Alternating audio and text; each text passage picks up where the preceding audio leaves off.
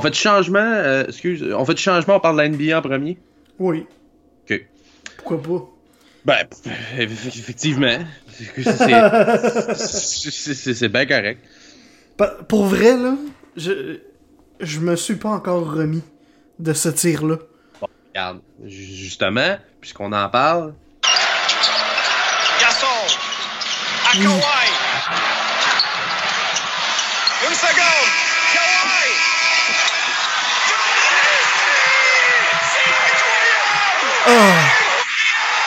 J'ai des frissons. Oui, papa! Oui, papa! Oui, papa! Quel tir de Kawhi Leonard! Oh!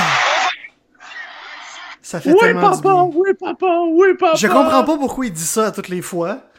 Je suis parce pas que- certain exactement que si j'aime ça, C'est parce que mais ça a- fait du bien. Parce que pour vrai, là, je, je réécoute à toutes les, à toutes les fois que je le réécoute, là, j'ai des frissons. Particulièrement quand je réécoute euh, les gars de RDS là, en français, Ouais. parce que c'est à ce moment, c'est sur cette chaîne-là que je l'écoutais. Ouais. parce que je l'écoutais en direct. là. J'ai Ouais. j'ai commencé à écouter le basket en direct ces, ces temps-ci, puis j'ai beaucoup de plaisir, surtout quand c'est la gang de RDS, ils font très bien ça. Mais ce soir-là, là, écoute, même ma blonde écoutait la game. C'est à ce point-là, là, à quel point il faisait une bonne job, puis que c'était une bonne game. Mhm.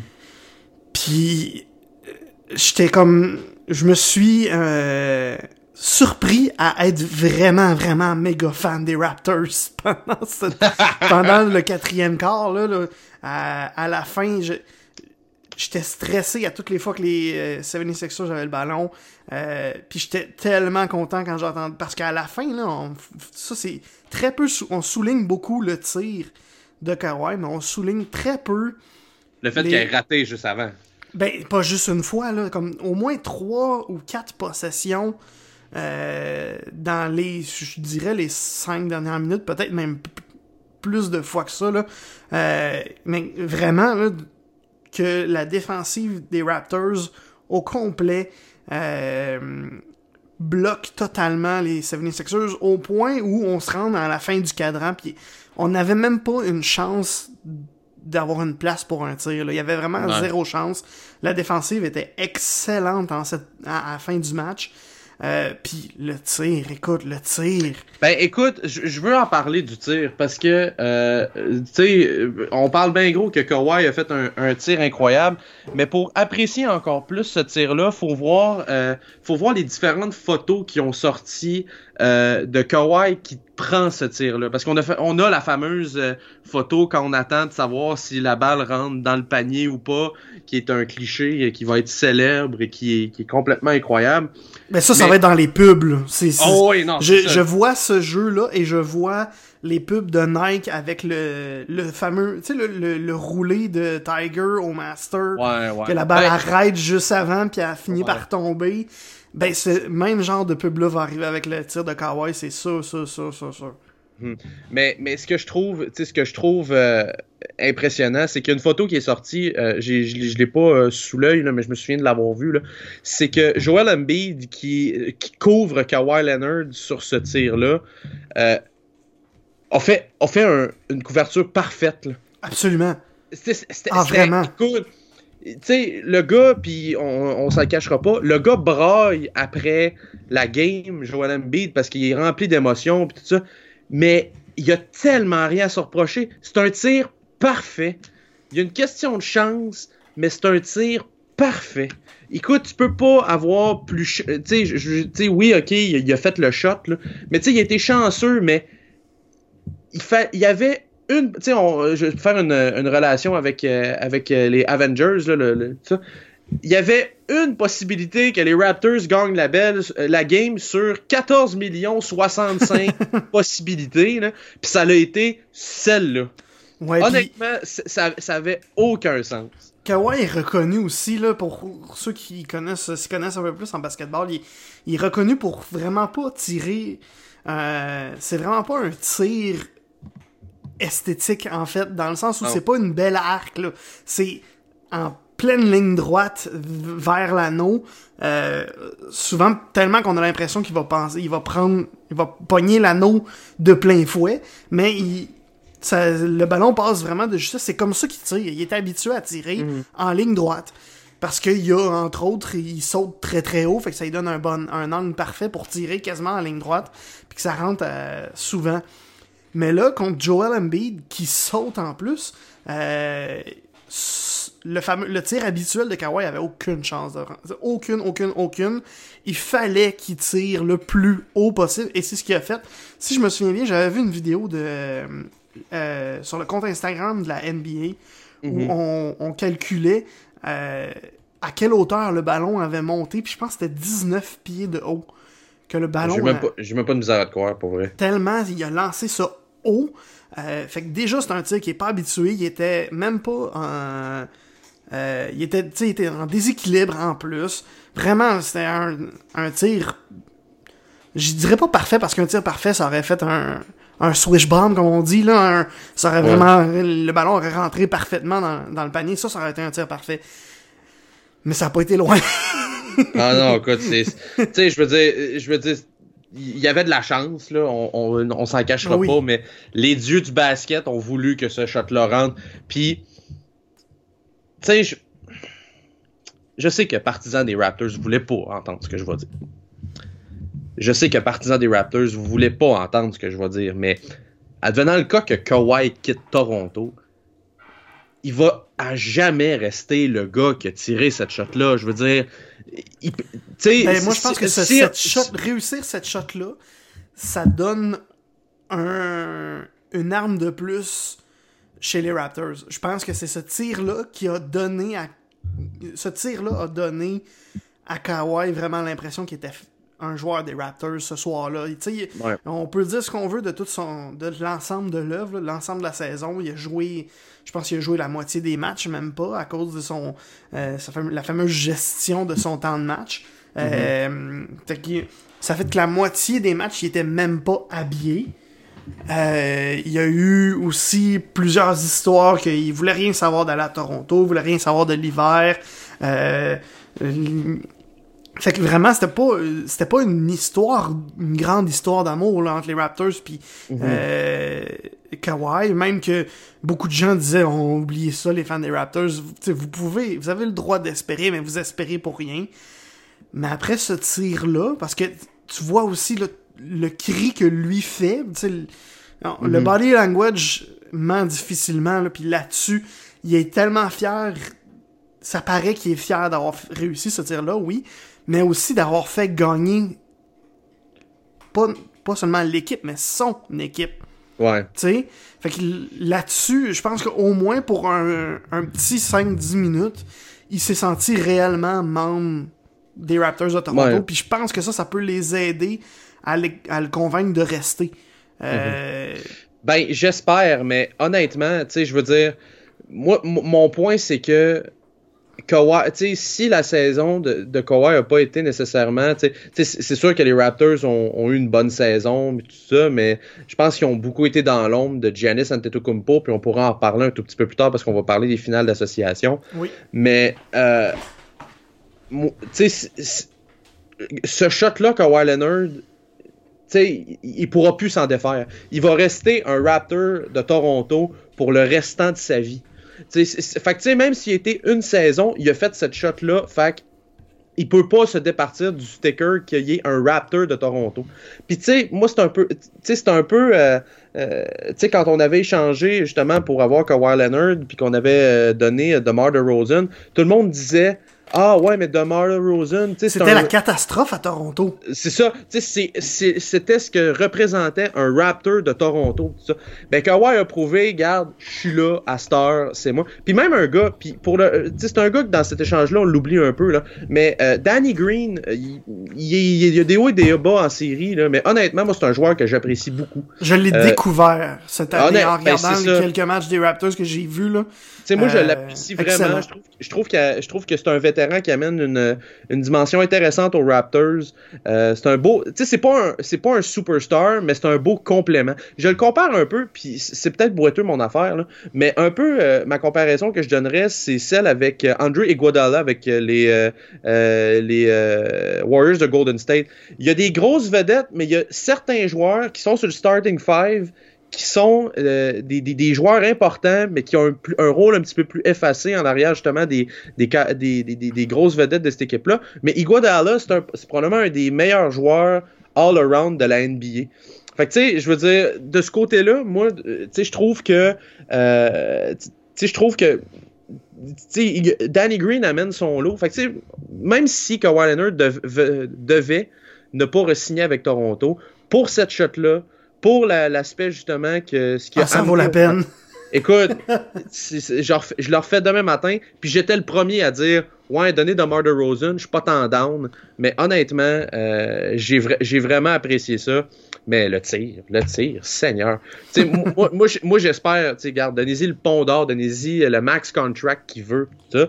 Euh, moi, Il y a ça qui, qui est fancy un peu dans la NBA, c'est que euh, comme dans la Ligue nationale, il y a une limite de 7 ans pour l'offre euh, mhm. euh, en termes d'années pour un, un, joueur quand il fait partie de ton équipe. Je m'excuse. Euh, ouais, t'es en train de faire des effets spéciaux. ouais, puis, Fait que c'est maximum de 7 ans, mais il y a aussi un maximum monétaire, il me, semble. Ça se peut-tu? Il me semble que j'avais vu ça quelque part. qu'il y a vraiment un maximum aussi monétaire euh, ben, il y a un pourcentage, il y a un pourcentage du plafond salarial que tu peux pas. Euh, ça, c'est c'est comme ça dans la Ligue nationale aussi. Il y a un pourcentage du plafond salarial que tu peux accorder à un seul joueur. C'est ça un peu le max contract, autrement dit. C'est que tu donnes. Ah, c'est ça. C'est tu donnes ce pourcentage-là à ce joueur-là. Tu peux, tu peux te permettre. Je pense dans NBA, tu peux te permettre. Euh, tu peux te permettre de le faire une seule fois ou deux. Euh, à, moins que ce soit tout dépendamment. Mais bref, il y a un pourcentage du plafond salarial que tu peux pas octroyer plus à un joueur. Des gars comme, entre autres, euh, Steph Curry ont ce max contract-là. Euh, des gars comme, euh, voyons, j'ai oublié, James Harden ont ça. Euh, des gars comme Russell Westbrook aussi ont ça. Fait que, bref, c'est tout dépendamment là, de, de, de, de, comment tu, tu, tu, tu, arranges ça. Mais en tout cas, ça, c'est ce que je pense. Là, là. Je suis ben, ça a bien la ce que tu dis, là, mais c'est Fait que c'est ça, c'est sûr et certain. sais on, on sait déjà que Kawhi va avoir cette offre-là des Raptors. Maintenant, il reste ah, à le convaincre parce que le côté monétaire, il y a personne d'autre qui peut offrir plus que les Raptors parce que les Raptors peuvent offrir une année de plus. Euh, uh-huh. Parce que c'est la même règle. Dans le fond, c'est une règle très semblable à celle de la Ligue nationale. Mais euh, ce qui, le problème, ce qui a l'air d'être le problème pour Kawhi, c'est pas le côté monétaire, c'est le côté euh, émotif un peu. Mm-hmm. Il y a plein d'histoires comme quoi il y avait de la famille en Californie, qui voulait retourner en Californie, qui voulait le soleil de la Californie comparativement à l'hiver canadien, euh, qui voulait jouer à Los Angeles parce que euh, dans NBA, tous les joueurs veulent jouer soit à New York, soit à Los Angeles. Euh, fait que, tu sais, il y avait toutes ces histoires-là. Maintenant, qu'est-ce qui est vrai, qu'est-ce qui l'est pas? Euh, qu'est-ce qui est un petit... Il y a aussi qu'est-ce qui est un peu vrai, puis qu'est-ce qui est un peu faux. Parce que, mm-hmm. tu sais, c'est jamais parfaitement noir ou parfaitement blanc c'est toujours un peu gris. Euh, mhm. Fait que ça reste à voir de, de, ce côté-là jusqu'à quel point Kawhi veut être à Toronto parce que y a personne d'autre qui peut le payer autant sur aussi longtemps. Euh, mhm. mais c'est sûr que toutes les autres équipes peuvent offrir le même montant d'argent, c'est juste pas le même le même montant annuel, mais ce sera c'est juste pas le même montant euh, total parce qu'il y a une année de plus du côté de Toronto. fait que ça, là, ça va être quelque chose à regarder, mais je te dis, là, je le cale là, là, ok? Ok, Parce que depuis, depuis Noël, euh, j'ai commencé à être de plus en plus fan de basket et de plus en plus fan des Raptors aussi. Et ce tir-là m'a convaincu. Si Kawhi Leonard signe, il renouvelle son contrat en fait avec les Raptors, j'achète un jersey de Kawhi le jour même. Mm. C'est clair et net. Je, je, à le voir jouer, je l'adore. Euh, vraiment, là, il m'a rendu fan de basket. Lui en particulier. Euh, Pascal Siakam aussi chez les Raptors. Il, ah, il était cœur, hein? Il, est plus effacé en série, surtout en deuxième ronde. Mais mhm. il est absolument exceptionnel. Euh, à voir jouer, il est électrisant surtout. fait que ces deux-là, ensemble, surtout, qui ont créé cette espèce d'amour-là pour le basket et pour les Raptors que je savais pas que j'avais que j'étais mhm. convaincu que j'avais pas, en fait. Mhm. Puis euh, c'est officiel. Dès si, en fait, je, je vais être positif. Dès que Kawhi resigne, je vais, je vais m'acheter un jersey, c'est certain. Puis Bon. s'il resigne pas, ben, je vais m'en- acheter un de Pascal Siakam. Ouais, ben, c'est un autre, ça, Pascal Siakam. Une belle. Une, euh, un gars qui a vraiment step up euh, cette année là, Ouais. dans, dans, dans, dans le roster des Raptors. Euh, Sinon, je vais acheter un de Zion Williams- Williamson avec les Pelicans de la Nouvelle-Orléans. Hey, ça, c'est Quel drôle lien qu'un peu? Tout un lien, hein? Ah, écoute, ben, très, très bon lien, je tiens. euh, Oui. Je, je vais te rendre à, je vais te rendre, rendre à César ce qui revient à César. Mais, hey, ça, là. Est-ce que, je peux- est-ce que je peux me permettre? Ben, vas-y, vas-y. À toi l'honneur. Partisan des Knicks. Ça, là, c'est-tu avoir le bec à l'eau deux fois plutôt qu'une, ça? T'ex- T'explique. Parce que là, coup de théâtre. Tout le monde était convaincu que c'était eux qui allaient avoir le premier choix alors que c'était zéro dans la poche. C'est du pur hasard, totalement. Puis même que par les, les années passées, parce que dans la NBA, à ce que je sache, les le pourcentage attribué aux équipes est pas mal plus petit que dans la Ouais, ben, en nationale. fait, en fait, cette en fait, je pense que c'est cette année ou l'année passée. euh, en tout cas, le format cette année, là, pour, euh, assurément, pour la loterie, c'est que les trois équipes euh, numéro un, ben, en fait, les trois équipes les plus poches, on, va, on va les on va appeler dire comme ça comme ça, parce qu'ils ont été très très poches. Ah ouais, c'est ça. Avait, le- euh, était pas comme dans la Ligue nationale où tu avais trois euh, pourcentages de chances différents. Les trois avaient un pourcentage de chance égal, c'est-à-dire 14% Après ça, on descendait. 14, là. 14. Ouais, 14% Fait que, C'est tu sais, rien, t'as les meilleures chances, mais c'est pas beaucoup. Fait que, tu sais, de, de ce côté-là, les Knicks avaient. euh, tu sais, tu sais, ils pouvaient se ramasser facilement le bec à l'eau. Mais là où ce que moi, je trouve ça. Je, ah, je trouve que c'est du bonbon, là, tu sais, du drama incroyable. C'est que toute l'année, euh, les Knicks euh, ont eu un propriétaire qui, euh, qui, qui expulsait des fans de son Un building. mange-marde, on va l'utiliser utiliser le vrai mot, là. Ouais, un Un mange-marde. un, gars qui, un gars qui expulsait les fans de son building quand il disait Hey, ça te tente pas de gérer l'équipe pour qu'on gagne. Alors- gère, donc ça comme du monde. C'est ça, exact. Alors que lui, visiblement, s'en contrefoutait justement pour avoir Zion Wi- Williamson. Et là, on apprend quelques heures, je dirais, avant le, avant le repêchage, que si les Knicks ont le premier choix, il y a une, con- il y a une considération que l'équipe va euh, échanger ce choix-là pour avoir Anthony Davis qui joue pour les Pelicans, qui a demandé à être échangé, tralali, tralala. Il y a de cela Et qui, eux aussi, avaient un excellent pourcentage. En Euh, fait, non. C'est ça l'affaire. Non? C'est que les Pelicans avaient 6% des Ah, chances juste d'obtenir- 6, ok. avaient 6% des chances. Si je me souviens bien, là, on parle là, euh, dans, la, dernière portion du top 5, en termes des. En, dernière portion du top 10, pardon, en termes des chances euh, d'obtenir le premier choix euh, dans la NBA. Je confirme ça à l'instant même. On, parle des 7 du septième plus haut, des plus hautes chances à égalité avec les Grizzlies de, Memphis parce qu'il y avait exactement la même fiche. Mais là où ça devient vraiment drôle, et c'est là où ce que moi je trouve ça vraiment drôle, c'est que là, on se ramasse que on sait que lesquelles équipes sont dans le top, dans le top 4, c'est-à-dire les Lakers, les Pelicans, les Grizzlies euh, de, Memphis et les Knicks de New York. Fait que là, tout le monde est comme Oh my god, oh my god, on le sait, tout ça. Fait que, euh, fait que là, on dit on va avoir le premier choix, c'est fait, on l'a eu, pis tatati, pis tatata. Fait que là, on annonce les choix. Le premier choix, euh, le, le choix numéro 4 Faut, faut, dire d'ailleurs qu'il y avait de- du monde tellement convaincu que c'était les Knicks qui allaient l'avoir, qu'il y a même une personne qui s'est fait tatouer le nom de Zion dans euh, le logo des Knicks. Ouais, exact. Alors, fait que là, on, a- fait que là, on annonce, on annonce le, le choix numéro 4 qui revient aux Lakers, aux Lakers de, de Los Angeles. Les Lakers de Los Angeles, quand même, un bond de 7 places. Euh, c'est Ouais, assez. sont, so- soit ils, ils ont, ils, ils ont une excellente saison régulière, puis ils se ramassent en série, puis ils font une très belle performance en série. Souvent, sont des favoris pour euh, gagner. Uh-huh. Soit ils sont très poches, puis ils trouvent le moyen d'avoir un, un choix top 5 au repêchage. Exact. On dirait que c'est les deux extrêmes. tu peux pas être malheureux en, en- en tant que fan des Lakers. Parce que même Ben, quand t'es. même quand t'es, même quand t'es un peu malheureux, ben t'as LeBron James, le dieu, qui arrive, qui signe avec ton équipe. là. C'est quand même. Ouais, mais, ouais, mais t'as Lover Ball, euh, Ball comme, euh, comme partisan numéro 1. Fait que, Mais cette année, justement, ils ont dit de sacrer son camp, c'est ça qu'il a fait. Hein. On l'a pas entendu beaucoup cette année. Là. Ouais, mais, que- mais méchante chance. Bref, euh, pour continuer sur mon point, fait que, tu continues et là, la consternation au choix numéro 3. Les Knicks et qui n'a pas le premier choix, les Pelicans. Fait que là, là, grosso modo, les Pelicans se ramassent avec Zion Williamson sûr.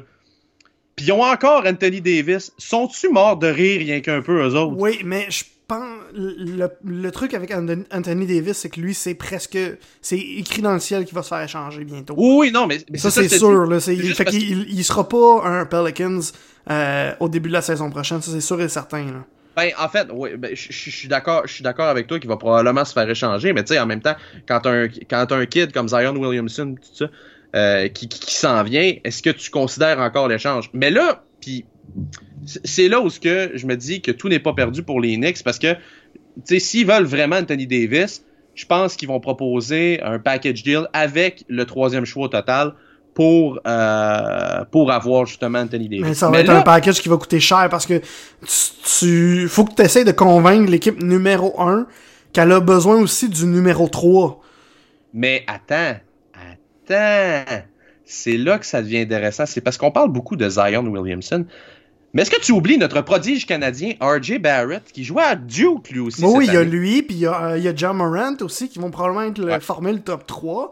Euh, oui, c'est des phénomènes, là, mais Non, mais est-ce que, est-ce que du côté des Pelicans, on serait. Tu sais, parce que je fais ça hypothétiquement. là. T'échanges Oui. Anthony Davis pour le troisième choix, puis tu t'assures, exemple, d'avoir un gars comme RJ Barrett et tu recrées la fameuse synergie qu'il y avait à Duke cette année. Je m'excuse, mais t'as un sapré bon club. ouais, là. mais faut pas que faut pas que Barrett sorte aux deux.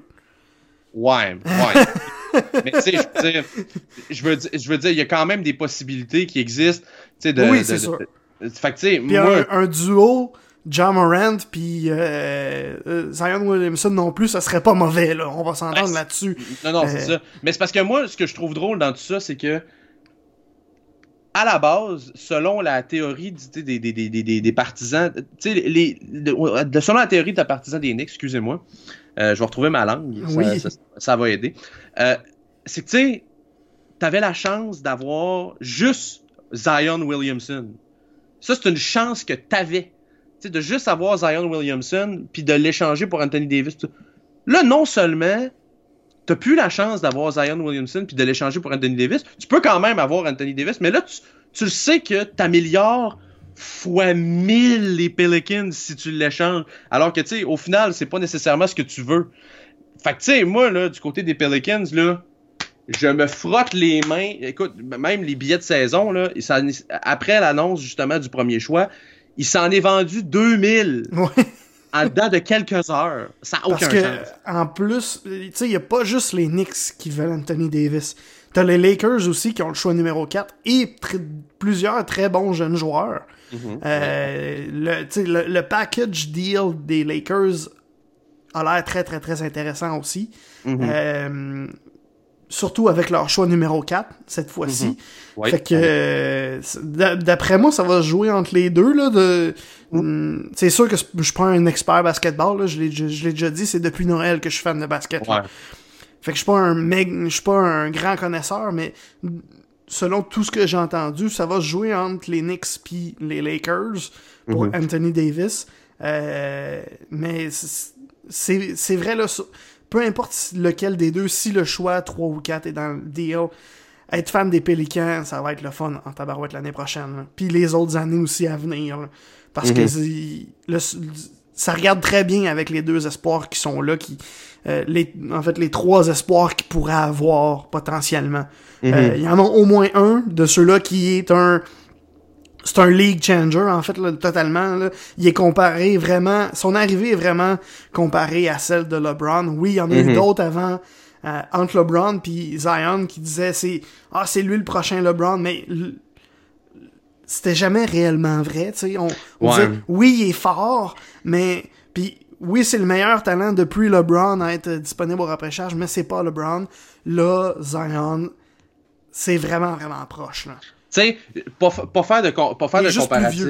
C'est ça, ouais, exact. Mais pas faire de comparatif, euh, tu sais, je veux dire, un LeBron, c'est LeBron, pis tout ça, là.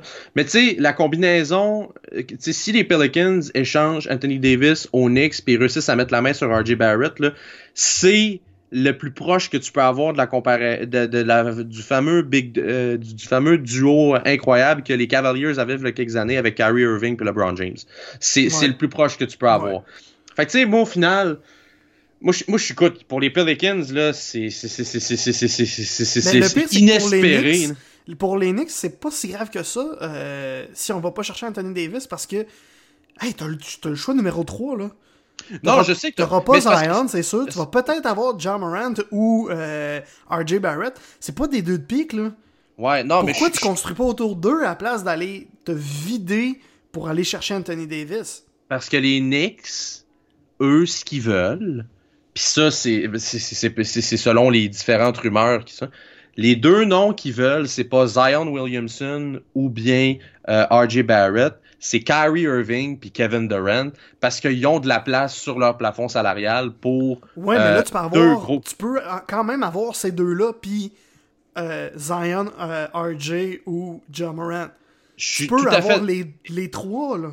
Je suis tout à fait d'accord avec toi, mais euh, il y a un vieux sage, il y a un vieux sage qui, qui, qui m'a déjà dit, tu sais pas la valeur d'un joueur dans un circuit professionnel tant qu'il a pas joué une game.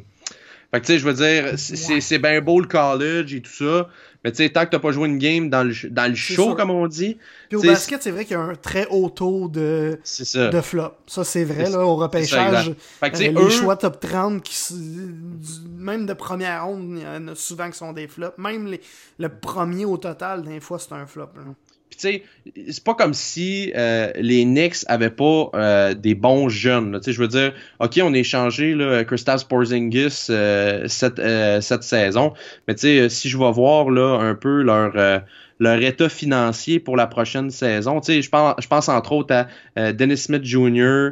euh, qui, qui est quand même pas mauvais. Il y a Frank Ntilikina, euh, c'est Ntilikina plutôt, pour le je vais le prononcer comme faux, euh, qui, qui, qui est un jeune aussi. Tu sais, ils ont une jeune formation et des vétérans comme exemple DeAndre Jordan et tout ça que lui euh, que lui son contrat est encore là mais euh, il y a encore une possibilité là, que euh, pour la saison prochaine il quitte je vais vérifier si les contrats de, de- ouais, il, est, il est agent libre sans restriction l'année prochaine fait que tu sais il y a plusieurs il y a, ils ont de la place en masse euh, dans leur dans sur leur plafond salarial Euh, écoute là on parle là de, de quasiment là euh, tu sais, tu sais, ils, ont, ils ont à peine là euh, 20 à 30 millions de dollars sur leur masse salariale pour l'année prochaine. Écoute, c'est énorme. C'est. Énorme. Et euh, si je, le- le- le- leur, leur- autrement dit, avec la taxe de luxe, là, là, on parle de pas loin de 100 millions de dollars euh, qu'ils ont en masse salariale. C'est fou. C'est énorme. Mm, Fait tu sais, je veux dire, eux, ils veulent vraiment avoir, euh, tu sais, changer leur équipe de, de, de, de, fond en comble tout de suite. Euh, Puis eux, ils veulent aller chercher des joueurs, des joueurs autonomes pour le faire. Mais tu sais, je vais dire comme toi, je préfère, je préfère personnellement avoir une superstar, commencer jeune, puis vraiment avoir tout ça. Mais regarde, ça, c'est- la philosophie de l'entreprise. C'est pas ma philosophie à moi. Hey, Puis- on, on fait-tu. euh, euh, finis ta phrase, excuse. Non, non, ben je, je la finissais, je disais juste que, que, que, bref, le, le- si on, on espère que ça va fonctionner pour les Knicks, parce que disons que pour le moment, le plan, il va mal. Oui, on va se faire un petit euh, tour rapide des séries en ce moment parce que là, on, les deux matchs de la de finale de conférence, euh, ouais, je recommence. Les deux finales de, con- de conférence ont un match de jouer. Euh, donc les finales de conférence, c'est les Raptors contre les Bucks de Milwaukee. Euh. Numéro 1 contre numéro 2, les Raptors étant numéro 2. Et du côté de l'Ouest, c'est les Warriors de Golden State contre les euh, Trailblazers de Portland. Tout à fait. numéro 1 contre numéro 3.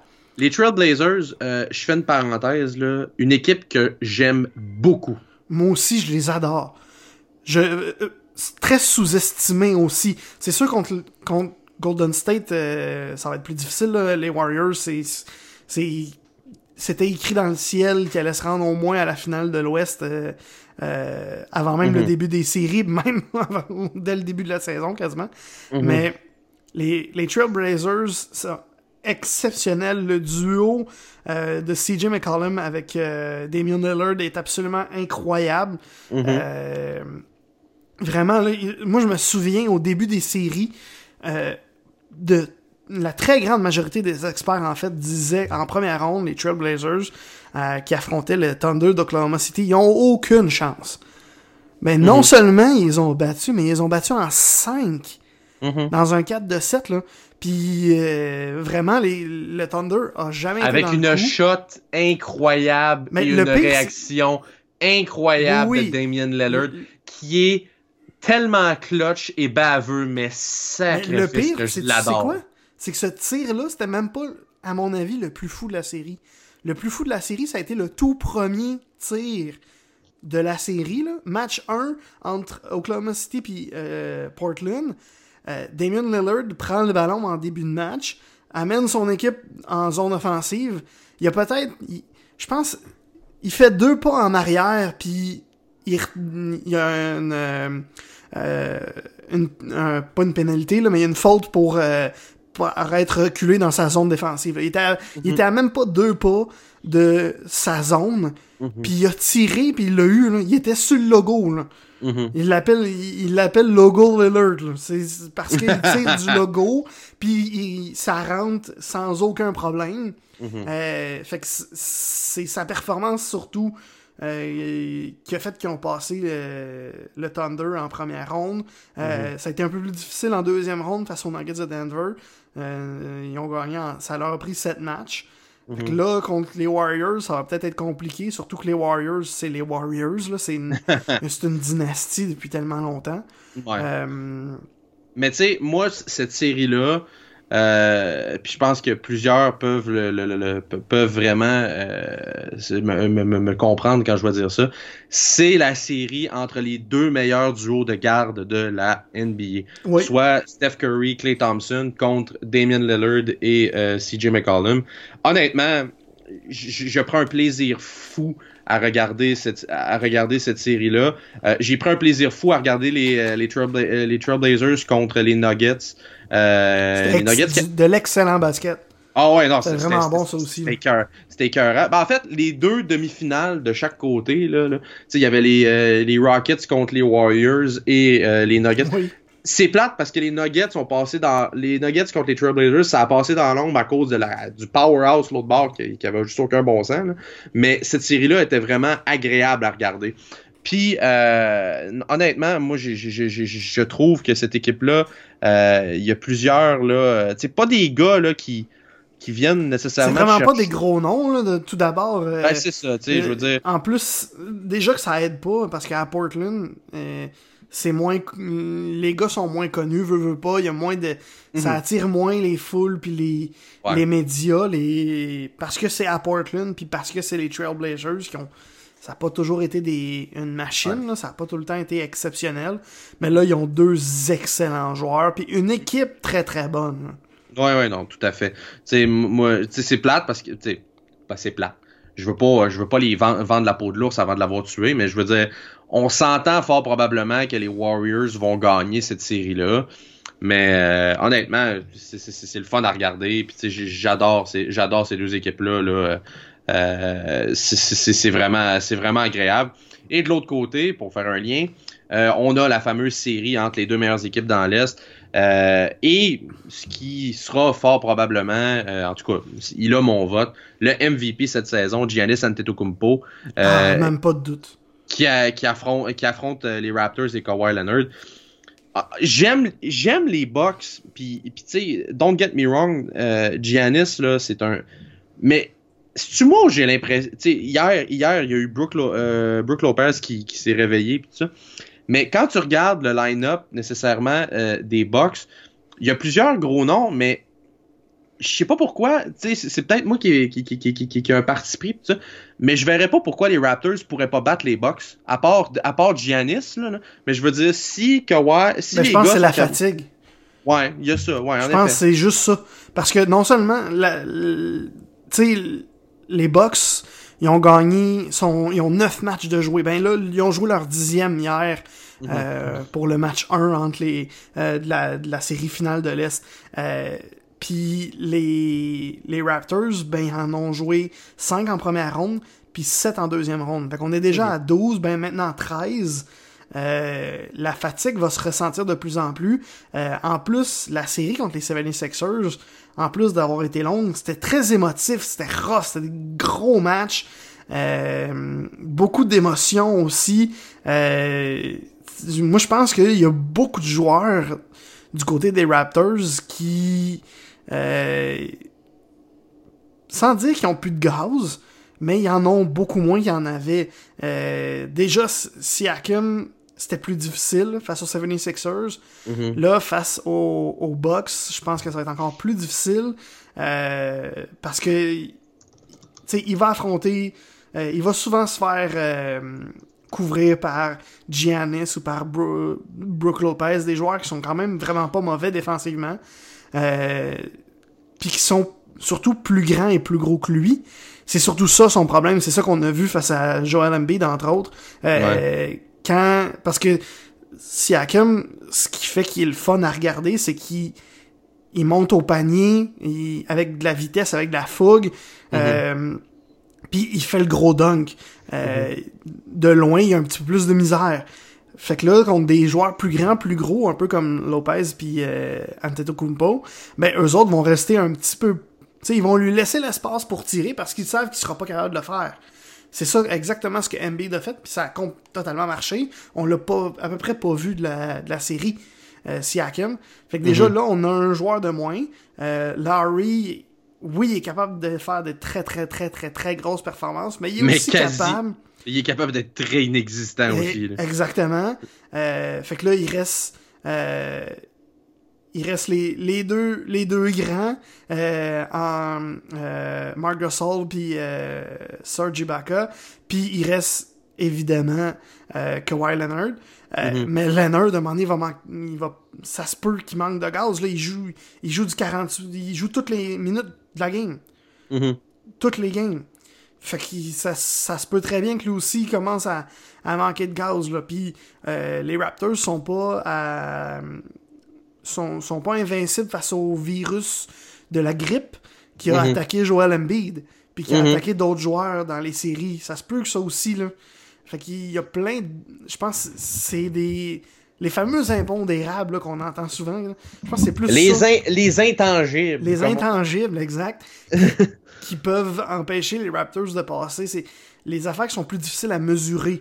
Euh, Parce que sur papier, là, les deux équipes, je pense que au, au minimum, le, le 5 partant des Raptors est un peu meilleur que celui des Bucks. Euh, mais c'est C'est le banc. c'est vraiment c'est le banc. banc les- que les Raptors ont pas ou ils l'utilisent pas en fait parce que Ouais. les joueurs ont été très moyens quand ils ont été Mm. utilisés. Euh, Puis c'est le Greek Freak aussi là. Giannis Ante- Antetokounmpo qui peut te gagner une série sans en claquant des doigts quasiment. Mhm. Euh, ouais, mais écoute, j'ai- j'ai j'ai- j'ai hâte de voir. Tu sais, le premier match était relativement serré jusqu'à la toute fin où. euh, euh, Les Raptors la se sont effondrés. Ouais, exact, exact. J'ai- hâte de. Ça, ça va être, euh, ça va être une, une chose à suivre là, euh, prochainement. Mais euh, non, toute cette portion-là là, de. Tu sais, cette série. Je regarde les Raptors puis la série contre les Bucks. Sais, vraiment pour le, côté partisan. Tu sais, j'aime regarder les Raptors parce que j'ai envie que les Raptors se rendent loin. Puis l'autre, je le regarde vraiment pour aimer le basket, euh, tu sais, pour mon amour du basketball, parce que, tu sais, c'est deux gros, c'est deux, c'est une équipe un petit peu plus euh, sous le radar, puis une équipe, ben, une équipe parmi les grosses équipes qui passent sous le radar, mais je trouve que les Trailblazers ont vraiment une bonne équipe. Euh, fait que, tu sais, euh, c'est- intéressant de suivre ces deux séries-là, puis euh, euh, je sais pas pour toi, là, mais j'ai beaucoup de plus de plaisir à regarder les séries de la NBA que les séries de la NHL. Ah, c'est D'ailleurs, même on- pas proche. D'ailleurs, parlons-en. Est-ce que veux-tu me donner un coup de main, un peu comme les Sharks hier, pour me parler du prochain sujet? Euh, je comprends pas les règles de la Ligue nationale sur la reprise vidéo. Je comprends. Ben, Écoute, je te- moi, moi, je, je, je vais faire un statement. L'an prochain, là, tout et je dis bien tout va être euh, euh, ré- révisable, si je peux dire. Genre, ça, ça- c'est sûr que tu vas pouvoir challenger tout, tout, tout pour éviter justement des affaires de main. Ouais. Ils vont peut-être enlever les, hors- les reprises sur les hors-jeux parce que ça, apparemment, que c'est. Il y a beaucoup, beaucoup, beaucoup, beaucoup de monde qui aime pas ça, retourner à Écoute, reprise non, vidéo mais sérieusement, pour un hors-jeu après un but, là, mais Ouais. je suis d'accord avec toi, là. Je pense la- qu'on n'a plus le choix. l'arbitrage cette année. Tu sais, je- suis pour les arbitres, puis tu sais, je comprends que le travail qu'ils font, c'est un travail pas facile. là. Puis pour, pour l'avoir déjà fait, tu sais, c'est- ça va vite des fois dans une game, tu sais. Mais surtout dans la Ligue nationale. Ben, surtout dans la Ligue nationale. Puis tu sais, comme je te dis, là, tu sais, les officiels, là, pro- ils ont probablement la job la plus tough de, tout, de tous les joueurs. Mais comme Et- j'ai dit, la, comme j'ai dit la semaine passée, c'est la, plus- la job la plus difficile dans le monde du hockey, puis t'as la pire place pour la faire. Exact, exact. Mais cette année, là, c'est un shit show. C'est horrible. Ça- Écoute, tu sais, à un moment donné, t'es comme. Tu sais plus où donner de la tête nécessairement. Tu penses, bon, ok, t'es-tu correct? T'es-tu. Euh... Euh, oups, pardon, excusez-moi. Oui. Tu vas-tu. arri- Ouais, excuse, j'ai un petit problème avec mon micro. Euh, mais tu sais, tu sais, au final, tu sais jamais comment une game va se décider. Tu sais, hier, là, je veux dire, il y a un arbitre qui est à côté, c'est évident.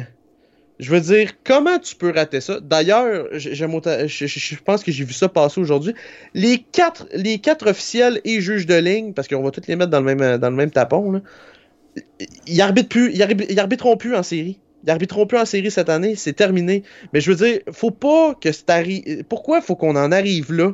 Pourquoi faut qu'on arrive avec du monde? Garde, merci, à l'année prochaine, sacrez votre camp, vous avez fait une job de cul.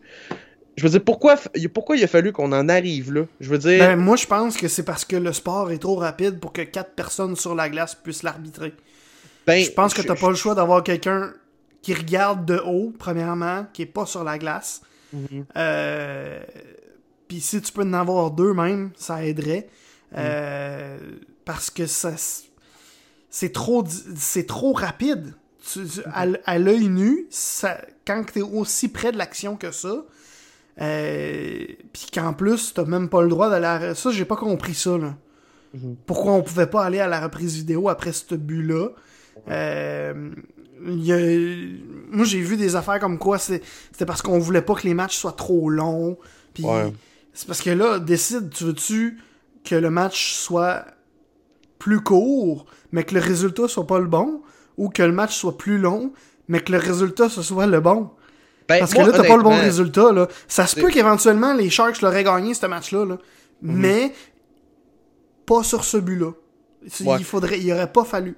Ben écoute, moi je, je- euh, moi je vais te donner, écoute, je suis pas dans le secret des dieux et je suis loin d'être un décideur de la Ligue nationale, mais moi je pense pertinemment que, tu sais, je veux dire, les reprises là, le monde ont bien ont bien gros par, tu sais, on parle des Sharks là, mais tu sais, moi je pense qu'on devrait, on devrait avoir une reprise puis une analyse systématique et je dis systématique lorsque ça doit être une pénalité majeure ou quand ça décide de l'issue d'un match. Puis là ce que je te dis que ça décide de l'issue d'un match, c'est que si, tu sais, un peu comme au football, euh, toutes les touchés sont révisés, autrement dit. Tu je veux dire, av- avant chaque bottée de, de- avant chaque bottée de placement, on révise le toucher, surtout dans les dernières, dans les deux dernières minutes, pour s'assurer que tout est beau, tout est correct selon le règlement, il n'y a pas eu de pénalité, il n'y a pas eu rien. Ok, c'est beau, jouer. Moi, je pense que ce but-là, hier, aurait dû au minimum aller à Toronto, se dire, bon, est-ce qu'on a manqué quelque chose? Là, on aurait dit, bon, regarde, il y avait une passe avec la main, c'est terminé. Tu sais, des jeux un peu comme, tu sais, un jeu- un- puis pour faire un contre-exemple, un jeu comme Gabriel Landeskog, là, que euh, c'est un hors-jeu, puis tout ça, puis que, tu sais, on l'a challengé. Ça, à la limite, là, honnêtement, le monde qui chiale que, ah ben là, c'est encore le jeu vidéo, puis ça... Écoute, un aveugle aurait vu que Gabriel Landeskog était hors-jeu. Je veux dire, ça, là, tu sais, moi, pour avoir été, pour avoir été juge de ligne, là, moi, j'ai vu ça, là, j'ai fait, ouais, mais il est bien cave. Je, veux- dire, j'ai- aucunement mis ça ses arbitres parce que je suis comme, ben, c'est même, écoute, c'est le corps le plus easy que tu peux pas faire. Il est hors-jeu. Genre, ça se voit. Je veux dire, il y a deux patins dans la zone. Ah, ben là, ça touche dessus. Ça... Écoute, tu checks ses patins, ils ont l'air dans la zone. Pose pas de questions, il est hors-jeu. Tu sais, moi, moi, ça, j'ai pas de problème avec ça. Mais tu sais, pour une, une pénalité majeure, la pénalité à Cody Eakin, on aurait dû aller voir à la reprise puis se dire ben garde, c'est Regarde, finalement, c'est pas un 5 minutes, c'est juste une c'est juste une poussée que regarde, on va donner juste 2 minutes, c'est correct, puis tout ça. Puis ça aurait été puis ça aurait peut-être changé l'issue de la série. En fait, pas peut-être, fort probablement. Puis euh, hier, justement, quand il y a eu la passe avec la main, si on avait révisé tout ça. Fait que tu sais, pour, les côtés, juste pour l'extrême de la pénalité majeure, puis pour quand tu décides l'issue d'un match, moi je pense qu'on devrait aller en révision assurément à toutes les fois. Mais je pense pas que ça va arriver. Moi, je pense qu'ils vont juste arriver puis dire bon ben regarde, on peut réviser toutes les boys, amusez-vous. Puis là, ça va être encore pire. Ça va être, écoute, Non, mais ça va si être tu- affreux. Tu sais, moi, juste, juste la, juste, vraiment juste la portion là. Si ça décide d'un match, puis si ça expulse un gars, tu peux le réviser. Tu Mais réviser tout de suite. Ouais, mais ton, ton truc d'issue, de changer l'issue d'un match, je suis pas d'accord parce que tout ce qui peut arriver dans une game va décider de l'issue d'un match. Ça, Ouais, c'est ben- sûr, sûr et certain. Fait qu'il faut, faut juste dire tout, Ben, point. En fait, ouais, ben, en fait, non, en fait, ce qui est décisif dans un match, autrement dit, si, je peux utiliser un autre terme, là, ce qui est décisif dans un match, parce qu'au au final, tu sais, le but d'hier est, est décisif, ça décide de qui qui gagne la game. Je veux dire, moi, c'est moi c'est cette portion-là. Tu sais, je suis d'accord, par exemple, avec toi qu'il y a beaucoup de choses qui dé- décident de l'issue d'un match. Euh, Puis c'est peut-être pas le bon, c'est peut-être pas le bon terme que j'avais utilisé. Mais tu sais, des affaires comme ça, je veux dire, come on, là, tu sais, ça prend, prends cinq minutes, assure-toi que tout est correct. Puis si tout est correct, ben garde, allez-vous au vestiaire, c'est fini, terminé, bonsoir la visite. Mais là, je veux dire, hier là, c'était, ça avait aucun sens, ça avait aucun bon sens à quel point, euh, à quel point c'est, moi je, capotais, je capotais. Mais euh, ça serait tellement plus simple si on faisait juste. Oui, on garde les quatre officiels sur la glace, puis on leur donne, euh, on leur donne la gestion du match. Mais mets un gars en haut. Tu sais, il y a déjà un gars là qui fait de la révision vidéo en haut là, quand, Mhm. quand c'est nécessaire. Mais au lieu Ouais. d'y dire de faire ça quand c'est nécessaire, dis fais ça tout le temps. Puis si Mhm.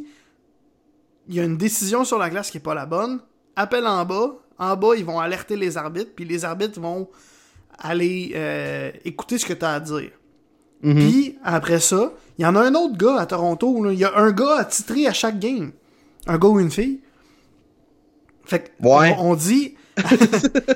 Puis à ce, ce gars ou à cette fille-là à Toronto, même chose. S'il y, a quelque- s'il y a une décision qui est pas la bonne, avec ce que toi tu vois, appelle. Puis là, on va. Tu sais, pourquoi il faut absolument que ce soit les quatre arbitres sur la glace qui se disent Ah, on va aller appeler à Toronto, euh, qui prennent la décision de euh, Ah non, on le sait pas. Fais juste le faire. Puis fais juste donner le pouvoir à ceux qui voient réellement ce qui s'est passé de décider c'est quoi la décision qui doit être prise. Là, tu demandes à du monde qui n'ont pas vu de leur dire, de- d'avouer qu'ils n'ont pas vu quelque chose. Tu sais, ça fonctionne pas, là. C'est- Ça, ça, ça peut pas marcher comme ça. Euh, Puis, au pire, là, euh, Mhm. moi, il y a une affaire là, que j'aime de moins en moins, c'est euh, au hockey et au football. Puis tu seras probablement pas d'accord avec moi. Euh, donner le pouvoir à un entraîneur de faire un, un challenge, de, de, de dire à un arbitre je suis pas d'accord avec toi, je veux que tu ailles à la reprise vidéo. Mhm. Je suis de moins en moins d'accord. Oui, souvent, euh, ça a été. Ça a fait que ça a changé la décision, puis qu'il fallait y aller. Mhm. Mais avant, faudrait. On leur donne pas le droit. On leur donne zéro. Tu sais, on leur donne de- le droit de dire ce qu'ils veulent, comme ils veulent, quand ils veulent aux arbitres, là, ça c'est correct, là. Mhm. Mais, au lieu de donner le pouvoir aux entraîneurs, parce que les entraîneurs, là, c'est des, c'est des control freaks. Dès qu'ils ont la possibilité d'avoir le contrôle sur quelque chose, ils vont le prendre. Fait que si, Ouais. si- fait qu'ils vont utiliser un challenge à toutes les sauces, là, dès qu'ils vont en avoir de besoin. Même s'ils savent qu'ils ont, qu'ils vont avoir tort, ils vont l'utiliser. Ouais. Ben, que- honnête. Ouais, ben, quoi, je vais te C'est laisser ça. Fait point, on, ouais. on leur enlève ce droit, ce droit-là, mais comme je dis, on le donne à- au bonhomme ou à la, bo- la bonhomme, en tout cas, qui, qui est en haut. Qui La est- bonne femme. La bonne femme, oui. comme moins, c'est comme moins gentil tout d'un coup.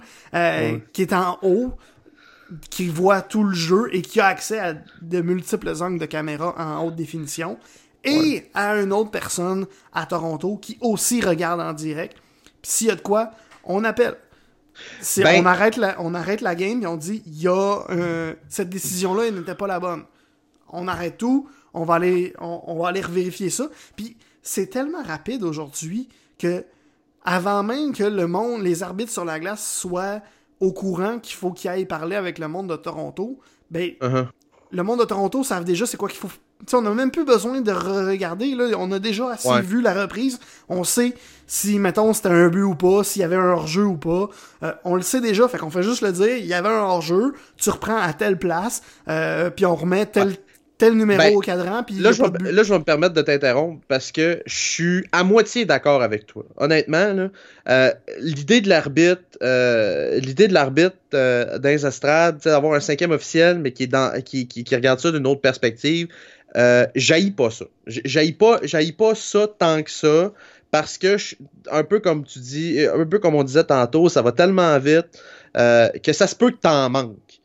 Puis, ça, je suis entièrement d'accord avec toi. Je pense que ça serait une très bonne idée. Sauf que moi, je pense que le je pense que de, parler du challenge que les, euh, que les officiels ont, euh, je pense pas que c'est là le problème. Je pense que je pense que c'est plus au niveau de la vision de l'officiel que de euh, que du challenge en soi. Parce que tu sais, je veux dire, euh, le, go- le challenge pour hors-jeu, je veux dire, l'officiel, des fois, il, y a l'œil, mais des fois, ça se peut qu'il en manque une. Puis tu sais, ça, je pense que c'est dans le droit de, dans le droit du coach de, pouvoir challenger. Euh, sauf, puis tu sais, dans la Ligue nationale, je trouve ça quand même pas si que tu as le droit à un challenge. Si tu le gagnes, tu as le droit à un autre, mais euh, c'est tout après. Puis si tu l'as pas au premier, ben c'est fini. Je veux dire, tu perds ton temps d'arrêt. Je pense que c'est déjà assez punitif euh, dans plusieurs sphères, entre autres, là, pour, euh, tu sais, une coupe de, v'là quelques années, là, avant qu'ils, justement, introduisent la règle, je pense que c'est cette année ou l'année passée, euh, tu sais, de donner une, une- une pénalité mineure pour quand tu challenges le hors-jeu. Euh, je veux dire, faut que tu sois sûr de ta shot, là. Tu sais, je veux dire, parce que tu te ramasses en power, en, désavantage numérique sinon, là. Ça, ça peut, ça peut coûter l'issue d'un match. D'ailleurs, si je me, souviens bien une fois cette année, euh, euh, le Lightning de Tampa Bay avait justement challengé qu'il avait hors-jeu sur un but de l'adversaire, avait perdu, était retourné en avantage, en désavantage numérique, puis s'était refait planter un autre but, puis je pense qu'il avait perdu la game au final. Fait que tu sais, c'est des petites affaires comme ça que, tu sais, ça honnêtement, je trouve que c'est assez punitif. Mais l'idée par contre de l'officiel dans les estrades, euh, pour justement superviser puis pouvoir dire à Toronto, hey, garde, la décision était peut-être pas nécessairement bonne. Euh, tu sais, quand- tu sais, je veux dire, pour, pour des pénalités, pour des pénalités, j'ai un petit peu plus de misère. Euh, parce que ça, c'est- au jugement de l'officiel. Mais pour des justement, pour des passes avec la main, euh, pour des contacts, si tu le revois avec la reprise, moi, ça, je suis pour ça, puis je suis- je suis entièrement d'accord avec toi. Juste prendre la bonne décision. Ben Juste oui, ça. Juste Oui, suivre non, le règlement. Non, mais ça, je suis d'accord, mais je veux dire, tu sais, moi, là, où ce que j'ai de la misère avec, euh, avec tout, tu sais, tu sais, réviser, exemple, là, tu sais, d'arriver, puis justement, là, ah ouais, t'as pas collé cette pénalité-là, fait qu'on a, fait qu'on arrête le jeu, là, faut que t'accolles. Tu sais, ça, ça va rallonger les matchs. Mais là, où ce que, justement, tu sais, euh, tu sais, pour, un peu comme des technicalités, tu sais, je vais prendre cet exemple-là, euh, un peu pour le coup, là, de Charlie McAvoy sur, euh, sur, euh, voyons, oublié son prénom, là, mais Josh Anderson, excuse-moi. Oui. Euh, tu sais, je veux dire, tu regardes la reprise, c'est clairement un coup à tête, c'est clairement un 5 minutes, on en donne juste deux. Ben, cet officiel-là pourrait arriver puis dire, faire sonner la cloche comme quand il y a un but puis qu'on faut aller à la reprise vidéo. Dire, ben, garde, ça, je l'ai vu, puis le point de contact, premièrement, c'est à la tête, fait que tu y donnes un 5 minutes. Tu sais, je veux dire, eux autres, ils ont toutes les angles de caméra. Fait que, tu sais, s'ils jugent que le contact n'est pas nécessairement à la tête, ben, garde, au pire, ils ont pris le temps. Puis, tu sais, ça, c'est correct de ce côté-là. Mais, puis, tu sais, aussi, pour le, coup avec Joe Pavelski, euh, tu sais, l'arbitre aurait pu arriver, puis l'arbitre en haut dire, ben, garde, c'est juste un push, donne-y deux minutes pour obstruction, mais expulse-les pas de la game. Tu sais, je veux dire, je comprends que les, les, les conséquences sont, sont malheureuses, mais euh, shit happens.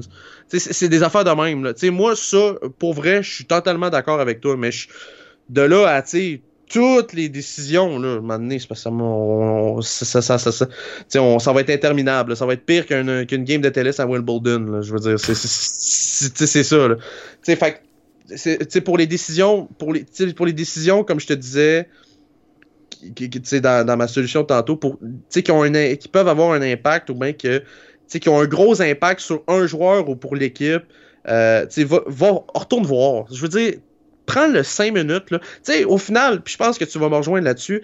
Si tu prends 5 minutes puis tu retardes la game, mais qu'au final, la bonne décision a été rendue, j'ai fuck all de problème avec ça, là. Tu sais, je veux dire, tu sais, si tu as révisé ça, tu sais que c'est un coup à tête, bon, mais garde 5 minutes, ciao, bye, mon ami, c'est terminé. Euh, mais tu sais, c'est ça, je trouve que, tu sais, ok, il y a des zones grises, mais sais, juste de, justement, donner, de, donner une chance euh, aux officiels de rendre la bonne décision. T'as tout à fait raison. Merci. Ben, excuse-moi. Excuse-moi, c'est un, gros c'est un gros lapsus pour rien, mais c'est ça, tu sais, je pense. Je, pense, je pense que le cinquième officiel pourrait régler euh, bien les affaires. Oui, oui vraiment. je, pense, je pense que ça pourrait aider. Euh, on va Surtout à la vitesse de ce sport-là. Là. Ah ouais, écoute, tu sais, encore une fois, je vais prendre la défense des arbitres. Écoute, la game a tellement changé depuis 2004-2005, depuis 15 ans. Là. Hey, c'est plus la même game, là, mais pas, pas, en tout. Pas en tout, là. Fait que, tu sais, je veux dire, c'est normal qu'à un moment donné, je veux dire, tu t'en manques. C'est normal que t'en ouais. manques. C'est juste ouais. que là, le problème, c'est que t'en manques beaucoup trop. ouais. T'sais, t'sais, on... Non seulement t'en manques, mais quand, quand t'es supposé prendre une décision, tu prends pas la bonne. Ben, c'est ça. Tu sais, moi, là, je pense, je pense que je vais te rejoindre là-dessus. Tu sais, mettons, là, que t'as le trois quarts, un quart, trois quarts des bonnes, de, de tes calls, c'est les bonnes décisions, puis le quart, mettons, que c'est un petit peu plus discutable. Je te dirais que c'est mon seuil d'acceptabilité. Mais là, présentement, c'est pas mal dans le 50-50, puis là, moi, j'ai un problème. Ouais. Fait que, tu sais, c'est, c'est ça. T'sais, moi, je suis capable d'accepter que les arbitres vont en manquer, c'est correct. sais, je veux dire, sont humains, puis c'est bien normal. Mais les grosses décisions. C'est des grosses décisions que moi, là, j'ai. Calvaire, j'ai de la misère. Ouais, ça, je, ça, je comprends. Puis c'est là, là, je pense que le cinquième officiel là, pourrait, pourrait vrai, véritablement aider là, dans, dans, ces mesures-là. Alors, on va finir un peu sa ligne nationale, on va faire ça vite. Euh, euh, la blessure et l'avenir de Ryan Kessler. Oui, c'est moi qui vais t'en parler de ça parce que, ouais. euh, en fait, il a été opéré à la hanche. Euh, Puis c'est pas une petite opération, là. C'est euh, une opération. Euh, c'est pas exactement une opération pour y ch euh, changer la hanche, là, comme on peut voir chez certaines personnes âgées. C'est pas ça, mais c'est pas loin. C'est comme une opération qu'on qu'on utilise pour l'espèce de de les cas moins extrêmes. Mm -hmm. euh, ceux qui, qui sont un petit peu les moins intenses, mais qui sont quand même un gros cas. Euh, Puis, ce qui a été dit, entre autres, c'est que ce genre euh, d'opération-là, euh, ça va donne, surtout donner, baisser le niveau de douleur et aider la personne à avoir des une vie normale. Mm -hmm. Tu sais, aider à marcher normalement, puis se promener normalement. Puis tu sais, Ryan Kessler, là, après l'annonce de cette opération-là, il a dit que lui, il voulait jouer encore. Mm -hmm. Mais quand as de la mise... quand tu te fais faire une opération où on, on te fait ça principalement pour t'aider à marcher encore normalement, je pense que tu devrais arrêter là. Okay? Déjà que ça fait quelques années là, que Kessler, c'est plus difficile. Fait que ben, c'est pas plus difficile, c'est difficile. Oui, c'est. Tu sais, je veux dire. Rendu là, tu sais, tant qu'à te battre contre toi-même, qu'à te sacrifier ton corps, euh, au point où t'as de la misère à marcher, Je me. T'es-tu. Pour ta propre santé physique, ta, ta santé mentale aussi, t'es peut-être pas mieux de laisser faire. Là, t'es. Ben, écoute, je suis. C'est débile, là, parce que déjà, on le sait déjà. C'est déjà officiel 2019-2020, pas de Ryan Kessler. Non, ça, ouais, non, ça, C'est ça, ça, déjà, c'est c'est clair et net, ça a été déjà annoncé, c'est officiel. Euh, tu joueras pas l'année prochaine, Buddy. Euh, il y a 34 ans, fait que l'année prochaine, il va avoir 35 ans. Hein? Les mathématiques sont bonnes ici. Ouais. Cette saison, 60 matchs, 5 buts, 3 passes, 8 points. 44 minutes de pénalité, moins 19. Uh-huh. C'est déjà difficile. L'année passée, 44 matchs, 8 buts, 6 passes, 14 points, 46 minutes de pénalité, moins 4. Ça va pas bien, là. Non, C'est- déjà très, très, très difficile. moi, honnêtement, là, écoute. Moi, je pense que Ryan Kessler va vouloir venir.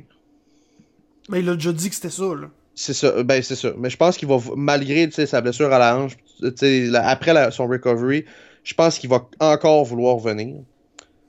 Mais je pense que il va réaliser à ses 3-4 premiers entraînements que c'est fini. Mais d'ici là, il va tout faire pour revenir. C'est- un peu, puis ça, j'appelle ça le, le, le, syndrome Georges Larac. Puis c'est pas, c'est pas négatif, aucunement. Sais, Georges Larac, quand il est arrivé avec le Canadien de Montréal, euh, ça, je l'ai écouté dans Trajectoire, tout ça. Quand il est arrivé avec le Canadien de Montréal, il s'est blessé au dos, puis ça. Il était plus capable de jouer au hockey. Il était plus capable, plus capable, plus capable. Il s'est fait opérer au dos, puis c'est après, en revenant, quand il est arrivé, puis qu'il a réalisé que, tu sais, son dos. Son dos était correct. Dans la vie de tous les jours, il était encore capable de fonctionner. Mais pour jouer au hockey, ça devenait difficile. Il, a réalisé ça, donné, il a fait OK, non, ça marche plus. Ça marche plus, je m'en vais. Mais Georges Larac a quand même fait euh, son- sa réhabilitation jusqu'au bout avec le, le Canadien. Puis je pense que c'est ce qui va arriver avec Ryan Kessler. Fait que tu sais, je suis d'accord avec toi. Je pense, pense que les, Ryan Kessler va tant mieux s'il revient. Mais je pense que euh, lorsqu'on va arriver euh, au camp d'entraînement 2020-2021, euh, il va arriver, il va s'asseoir à un moment donné après un, après un morning skate ou peu importe, puis il va se dire euh, non, c'est fini. Puis tu sais, je veux dire. Mais en fait, je pense même pas qu'il va se rendre là parce que on, dit minimum un an, mais c'est un gros minimum, là. C'est. Ouais, Tu sais, il, il est même pas certain de pouvoir rejouer, point. Il est Mhm. même pas. Tu sais, ça va l'aider à marcher normalement. Mhm. Quand c'est rendu là, là, quand tu fais une opération pour t'aider à marcher normalement, c'est parce que on n'est pas rendu à la possibilité de patiner, là. Mhm. Tu sais, quand ton médecin te dit on va te faire une opération, ça va t'aider à marcher normalement. Ouais. euh, si tu y réponds, est-ce que ça va m'aider à patiner? Est-ce que je vais être capable de patiner au niveau d'un joueur de hockey de la Ligue nationale de hockey? Il va te rire d'en face. Là. Non, je, puis écoute, je, je suis entièrement d'accord. Je suis entièrement d'accord avec toi. Mais ces gars-là, là, des gars, des gars de la Ligue nationale, des gars tough, là, là, faut que ce soit eux qui réalisent que ça marche plus. Tout le monde va le savoir autour de. Tu sais, je veux dire. ça Ben, à moins pas- que le médecin à- à- de l'équipe lui dise oublie ça. Ben, c'est ça, mais c'est parce que, tu sais, techniquement, je veux... techniquement, le médecin de l'équipe, tu sais, il a, dit, il, va- il a demandé, il a dit, y a-tu une possibilité que je revienne? Le médecin de l'équipe va lui dire oui, tu sais, il y a une possibilité que tu reviennes, mais je veux dire, tu sais, Ryan Kessler, il ira pas jouer dans la Ligue américaine. là. Oublie ça, là. Fait que, tu sais, c'est- c'est là l'affaire. C'est que moi, je pense que tant et aussi longtemps qu'il va pas arriver un peu, tu sais, justement, qu'il va arriver au morning skate, puis il va faire, bon, regarde, ça marche plus, là. Il faut que lui le réalise. C'est souvent ça, c'est plate, mais euh, c'est ça qui va euh, fort probablement arriver euh, dans le cas de Ryan Kessler. Bah, bon, bon, on va, on va parler de. Tu sais, dans le cas de Ryan Kessler, tant, tant mieux si ça va mieux, là, mais là, on va parler de la NFL un peu. Ça va-tu bien chez les Jets de New York, selon toi? Non. C'est même pas broche. Écoute, à New York, là, là, les lignes ouvertes Ça, là, doivent- ça allait si bien. Ah. Hey, les lignes ouvertes là, à New York, ça doit être du bonbon. Ben, c'est déjà, c'est toujours du bonbon, déjà de Ouais, non, base. c'est- Hey, on a un bon vieux Mike Francesa, là, ça doit être Avec le théorème de Pythagore, là. Ouais, hey, écoute, mais là, avec les Knicks qui ont pas leur choix de premier, de leur- le premier choix au total, et en plus, les Jets qui euh, renvoient leur directeur général trois semaines après le repêchage, là, c'est, ça doit être magnifique. Ouais. les commentaires de Mike Fran- Francesa, mais aussi les commentaires de ceux qui l'appellent. Et de tout, sur tous les autres chaînes aussi, là, pas juste le poste, euh, puis l'émission de Mike Francesa. C'est juste que c'est lui qui, qui sort du lot, mettons. Euh, Ça doit être vraiment incroyable parce que ce, qu'on dit là en fait là, du côté euh, des rapporteurs de la NFL, euh, entre autres euh, Ian Rappaport, c'est que il y avait un très très gros différent entre le, le directeur général des Jets qui était Mike McCaglan, McCag- McCannon. c'est ça.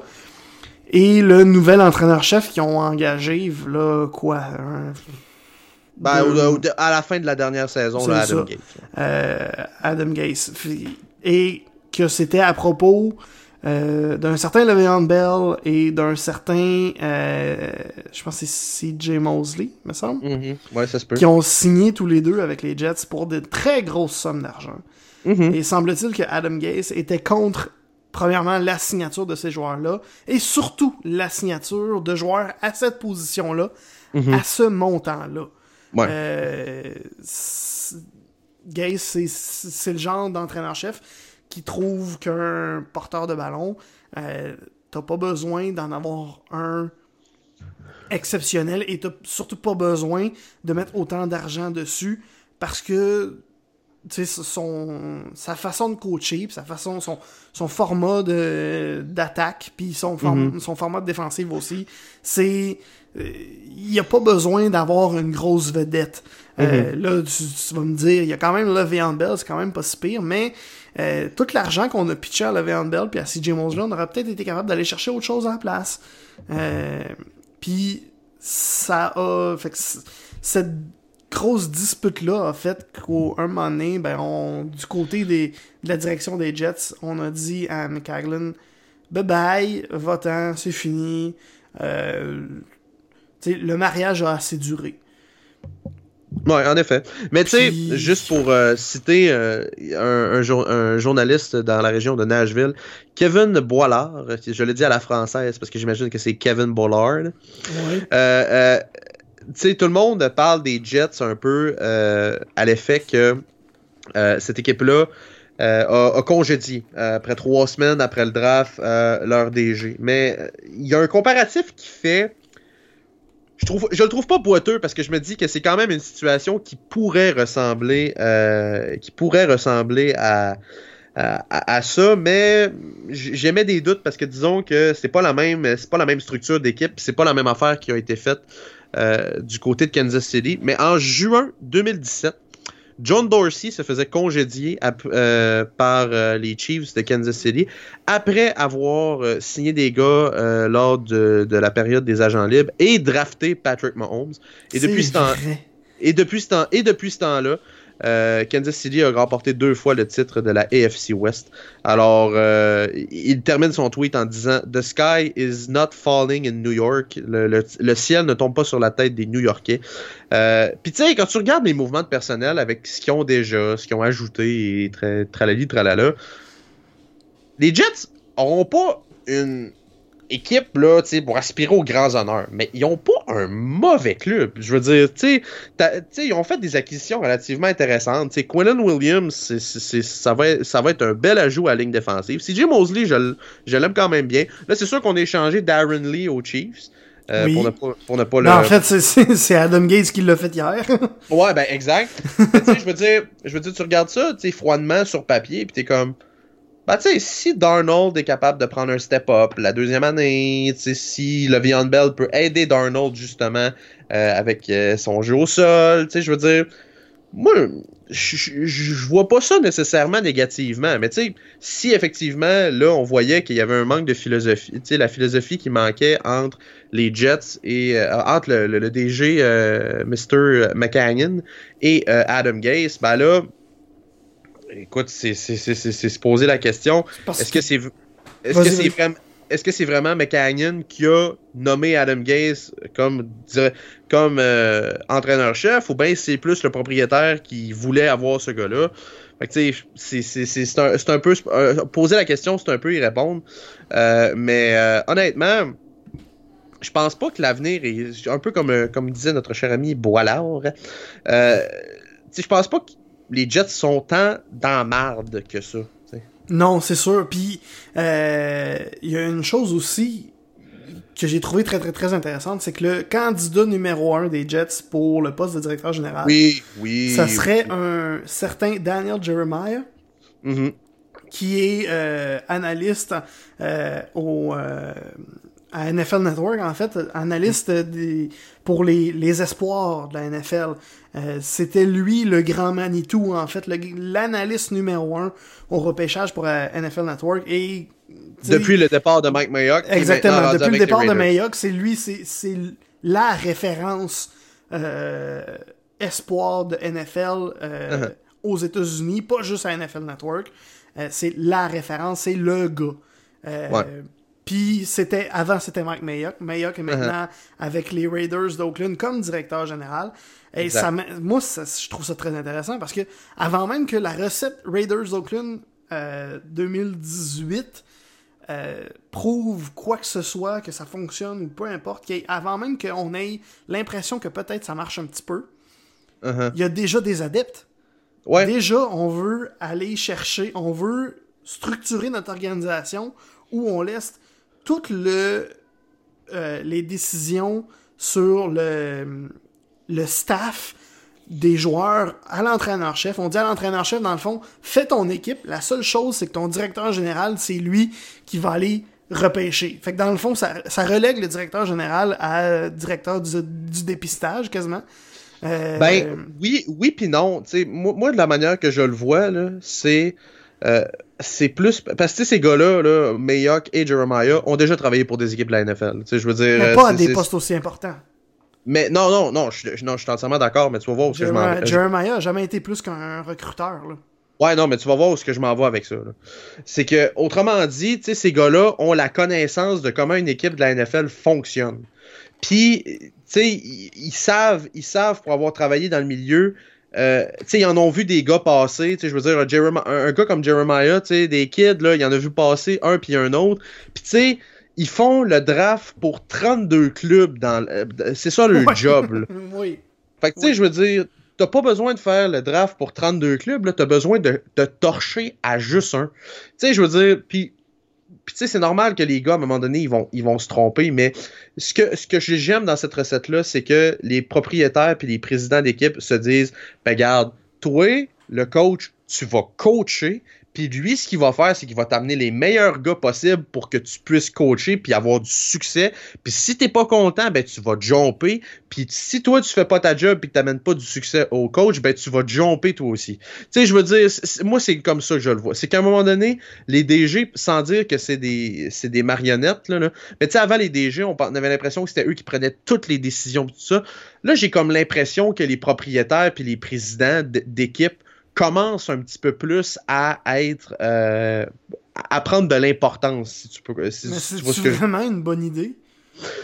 ben Parce on le sait pas pas parce que, encore. un on le sait propriétaire, pas encore. Tu sais, je veux dire, tu sais, je- suis d'accord. Je suis d'accord avec toi que tu sais, l'expérience Mike Mayock, on sait pas encore si ça va fonctionner. Tu sais, puis puis je suis entièrement d'accord. euh, tu sais, en- est-ce que est-ce que vraiment ça va fonctionner? Tu sais, je pense je pense que les Jets puis ça serait peut-être plus, euh, plus simple de faire ça de même.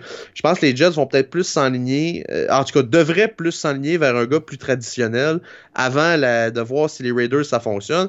Puis là, par après, si tu réalises que ça fonctionne, y aller justement avec euh, un gars. Mais tu sais, c'est peut-être là aussi que Adam Gaze va. Euh, Est-ce qu'Adam Gaze va être DG et entraîneur plus longtemps? Euh, on, ça, on le sait pas. Ça, c'est- une, autre- option. Est-ce qu'on attend de voir l'expérience meilleure qu'avant justement de- de- de- de- d'envoyer les papiers d'embauche à Daniel Jeremiah? Ça reste à voir. Ça reste à voir. Mais écoute, regarde, euh, je- je trouve ça. euh, ça va, la NFL, ça commence-tu bientôt? Pas vraiment, non. Je demande, je demande pour un ami. Là. pas vraiment, non, malheureusement. Ah, ah, ah. Mais là, on, va- on a quand même un été à profiter, là. Fait qu'on va commencer par. On va commencer par commencer l'été. Profiter mais- de l'été.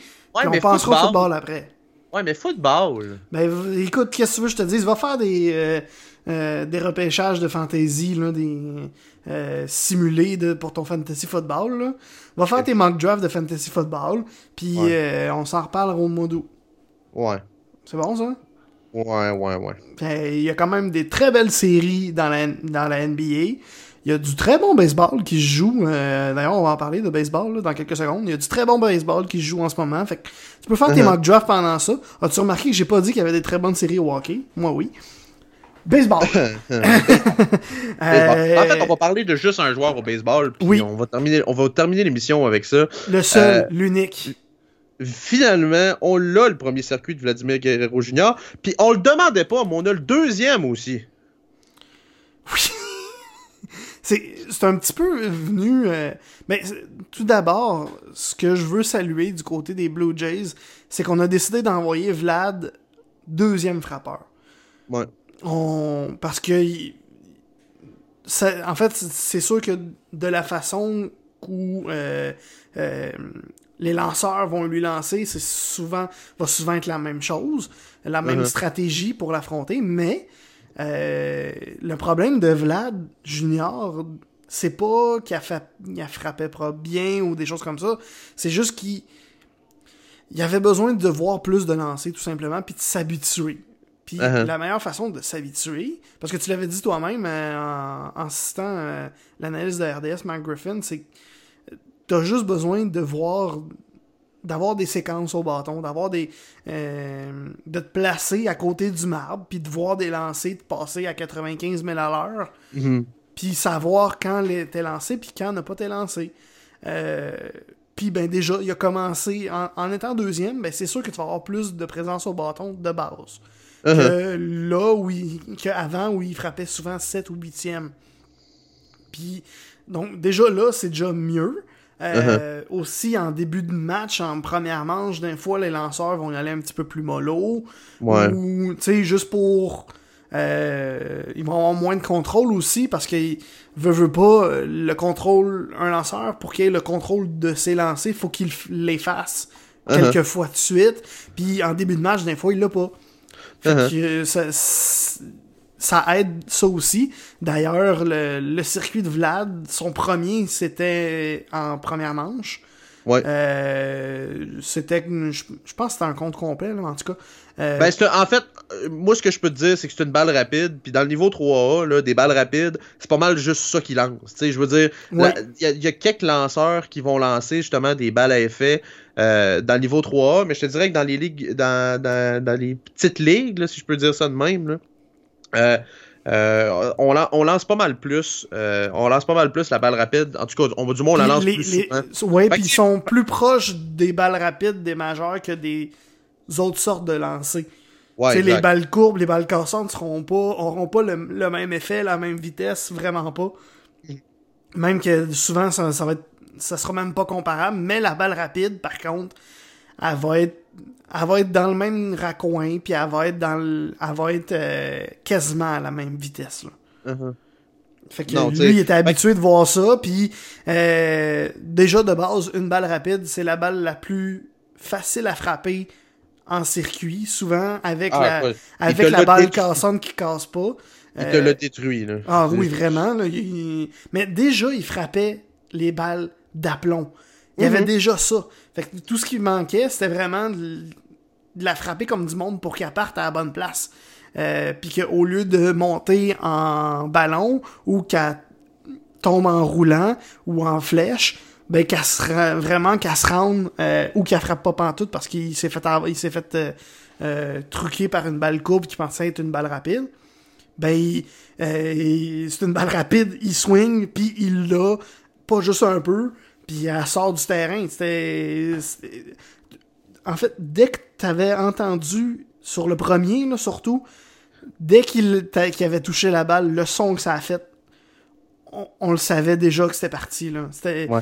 Moi, c'est ça que j'aime du baseball. Puis ça, ça, je fais une parenthèse parce que, tu écoute, le baseball, des fois, tu peux écouter ça les yeux fermés puis tu sais s'il est parti ou bien c'est en jeu.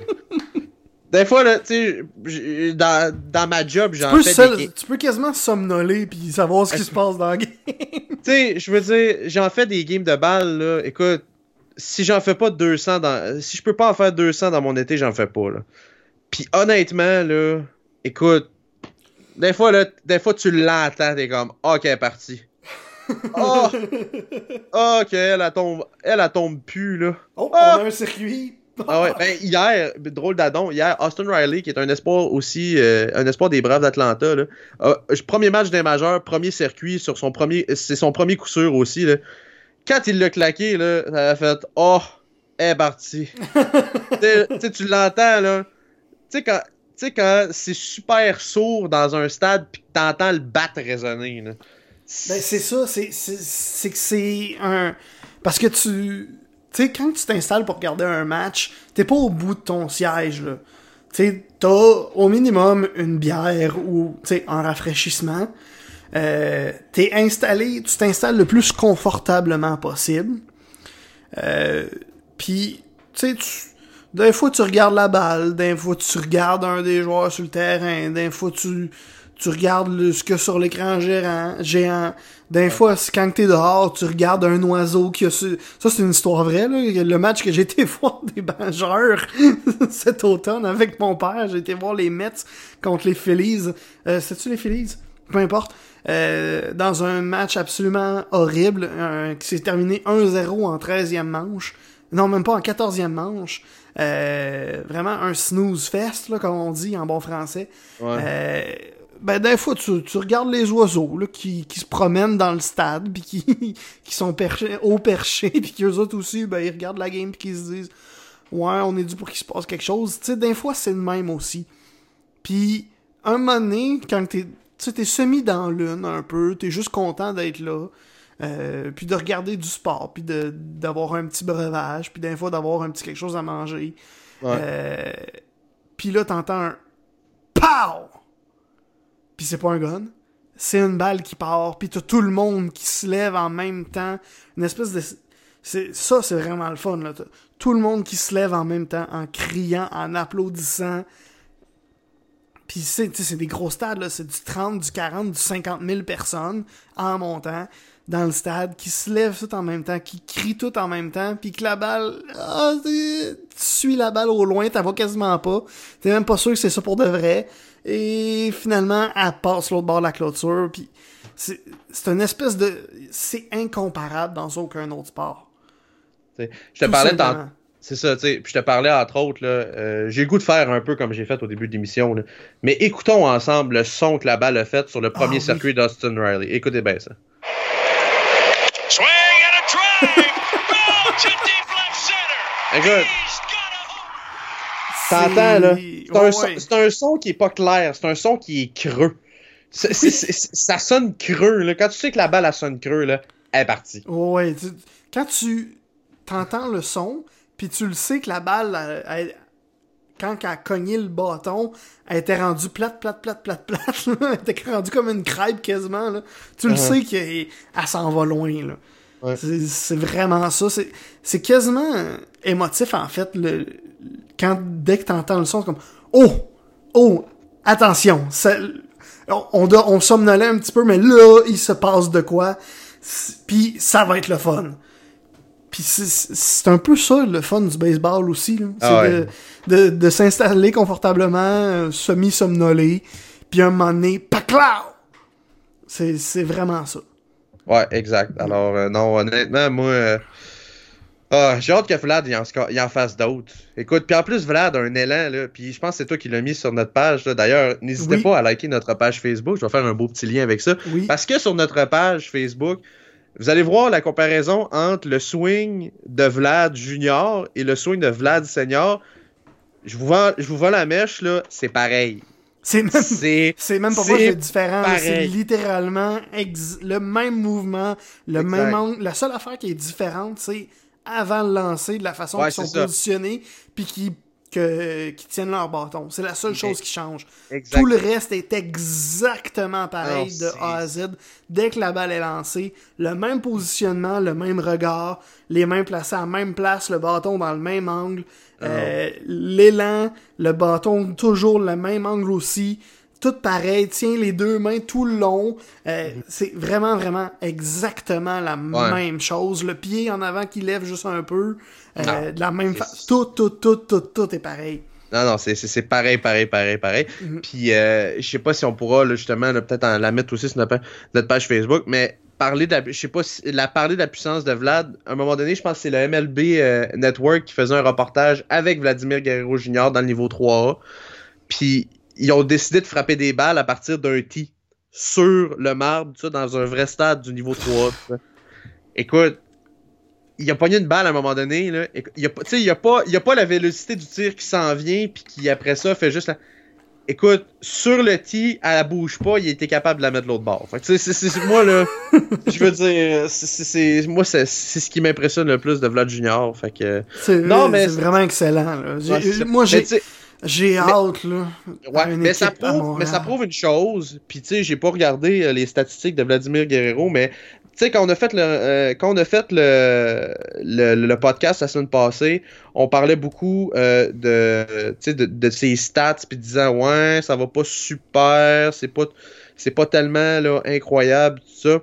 Mais tu sais, justement, tu sais, quand on dit laisser le temps à, un kid de, faire ses, ses preuves, frappait pour 175 la dernière fois qu'on s'est parlé dans le podcast et a joué plusieurs at-bats depuis ce moment-là, a fait des circuits tout ça. Et déjà là, il frappe pour il, frappe maintenant pour 122 cette saison. Fait que tu sais, on commence à rapprocher du 300 qui est euh, le seuil d'excellence dans la MLB. Fait que tu sais, il se rapproche un peu de la moyenne qui est selon moi autour de 250. là. Fait que tu sais, fait que, tu sais, comme on disait, donnons le temps aux jeunes, donnons le temps, tu sais, justement, de s'adapter. Mais euh, ça, ça- ça- ça commence, là, Vladimir Guerrero Jr. Puis euh, je peux, je peux pas nécessairement dire que j'aille ça. Non, en fait, au contraire, j'adore ça, moi. Exact. Euh, en ce moment, les statistiques de Vlad, 15 matchs, moyenne au bâton de euh, 2,22. Fait que Exact. tu l'avais pile dessus. Puis deux circuits. On parlait, on parlait justement du, du nombre de présences au bâton que Mark Griffin disait aux alentours de 200 à 250. Il y a 54 présences au bâton à date, Vlad. Fait que tu sais, entre le moment de dire qu'il est vraiment, il est vraiment rendu là, euh, écoute, euh, on est encore loin. Là. Fait que tu sais, je, je Ouais. pense, je pense que, je pense que Vlad va, va, va répondre à nos attentes à un certain moment donné, mais faut y laisser du temps. Puis euh, ça, c'est quelque chose que j'ai écrit sur, sur Twitter euh, cette semaine. Euh, C'était euh, non lundi. Euh, parce que, je- tu sais, quand- la semaine passée, quand on disait que les Blue Jays ont des plus gros problèmes que Vlad qui produit pas exactement comme on, on s'attendait, c'est des chiffres qui datent de lundi après-midi, ok? C'est pas des chiffres actuels. Euh, Fait que, f- tu sais, ça prend pas en compte, entre autres, la victoire euh, il y a quelques, jo- quelques jours où Vlad a, a eu deux circuits. Euh, Mais en fait, ça tient pas en compte toute la série face aux Giants. Euh, où, puis les Giants, on dit que les, les Blue Jays, ça va mal, les Giants, c'est encore pire. Euh, Les... Donc, en partie, en date du 13 mai 2019, en après-midi, les Blue Jays avaient joué 11 matchs en, au mois de mai. Uh-huh. 21 points marqués.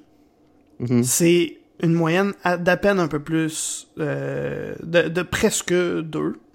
Ouais. Et euh, 73 accordés. C'est presque 7 points par match en moyenne. Fait que c'est comme si, au mois de mai, sans cette semaine, c'est sûr, euh, sans cette semaine, c'était des défaites de 6-1, 7-2, quelque chose de même, à tous les soirs. Mhm. 11 soirs. C'est- Tu ça allait très mal. Là, comme je dis contre les Giants, ça s'est replacé un petit peu. Reste à voir si par la suite ça va continuer de se replacer euh, pour les Blue Jays, si ça va continuer dans la bonne direction, surtout. Euh, parce que là, c'est c'est juste. Ça s'est replacé un peu cette semaine, mais il faut que ça continue comme ça. Parce Uh-huh. que ça allait vraiment, vraiment, vraiment mal. Euh, ça, contre les Giants, c'était deux matchs, mais encore là, ça c'est pas si replacé que ça. Je me suis trompé, excuse-moi, je pensais qu'ils avaient gagné hier, mais ils ont perdu 4-3. Bon. Puis, fait que- là, donne pas des mauvaises informations. Ouais, non, ça va. Finalement, ça va vraiment mal. Oui, ils ont gagné 7 à 3 le mardi, mais mercredi, ils ont perdu euh, 4-3, puis en ce moment, ils perdent 2-1 face aux White Sox. Fait que tout va mal. Bon, On ben, toutes les feuilles, c'est fini, moi j'abandonne. Bon, ben parfait. Ben, si t'abandonnes, j'abandonne aussi. Fait qu'on abandonne, on, on abandonne. le- On le- abandonne, puis on finit ça. hey, euh, merci d'avoir écouté euh, cet épisode des podcasts, encore une fois, encore un peu long. On, on a des Ah. choses à dire, que voulez-vous? Arrangez-vous avec ça, c'est pas mon, mon dit problème. Hey, je peux te faire une salutation? Oui.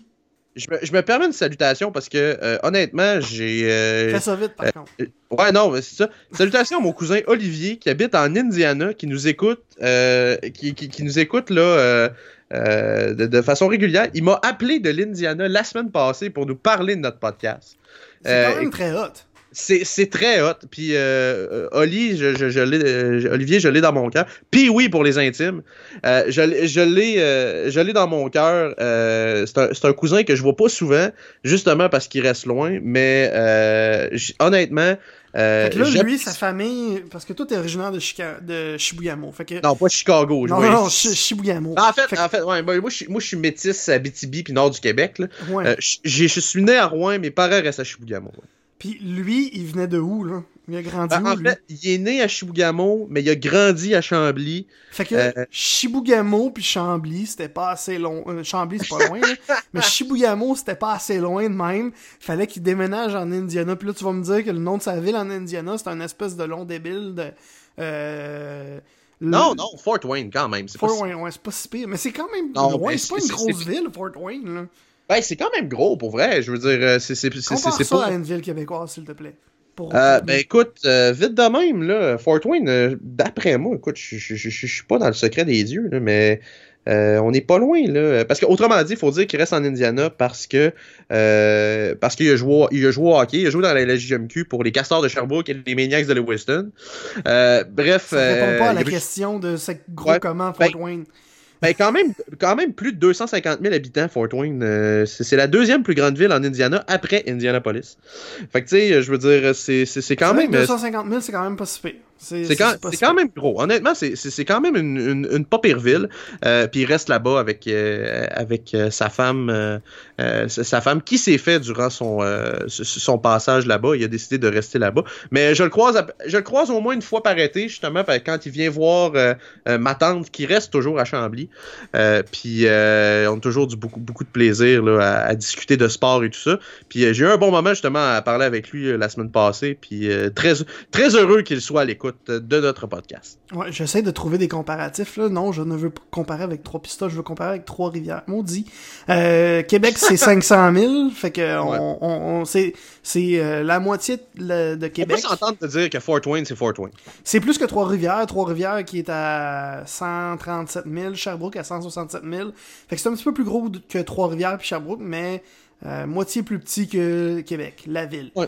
C'est quand même, quand même respectable. C'est ça. Puis pour avoir déjà été euh, euh, là-bas, c'est super beau, c'est super bien. C'est une petite. C'est un, pas beau. beau, l'Indiana, je te crois pas, non. Hey, c'est écœurant, l'Indiana. Ben non, de chez vous, là, le villageois. Là. Je- Mais non, l'Indiana. non, aucune chance. L'Indiana, c'est. Mais non, c'est- des ballots de foin qui se promènent. Es-tu malade, toi? Ok, là, je pense qu'on a fini. Là, on, a, on, on a assez jasé pour. On Hey, est en train de pas mon Indiana ici. Oh, Indiana. ok, Mon euh, Indiana. ça- ok, c'est fini. Là, on va, on va aller s'ostiner. Hey, les. Huskies s'en vont gagner la Coupe Memorial. Je Ah. dis tout de suite, on en parle la semaine prochaine. Non. Euh, merci d'avoir écouté l'émission. N'oubliez pas de liker, euh, comme Gav l'a dit tantôt, notre page Facebook et les podcasts. On a un compte Twitter, on l'utilise pas encore. Euh, ça va s'en venir. Euh, faut que je, faut juste trouver le temps. Puis ça, on n'a pas ça le temps. on vient de passer une heure et demie à jaser. Pensez-vous qu'on a le temps d'occuper un compte Twitter? Pas pantoute. Mais on va essayer dans les prochaines semaines. Hein? Cinq minutes à parler d'Indiana. Oui, on, perd notre- on perd 10 minutes à parler de l'Indiana. Pensez-vous qu'on a le temps de s'occuper de notre Twitter? fait que c'est ça, on va aller s'occuper de notre compte Twitter. Euh, Abonnez-vous euh, partout, là. Balado, Balado Québec, euh, Apple Podcasts, Spotify, Google Play. Spotify. Bientôt sur Google Play d'ailleurs. Vous allez pouvoir aller direct sur Google, juste écrire les podcasts, puis on va être là.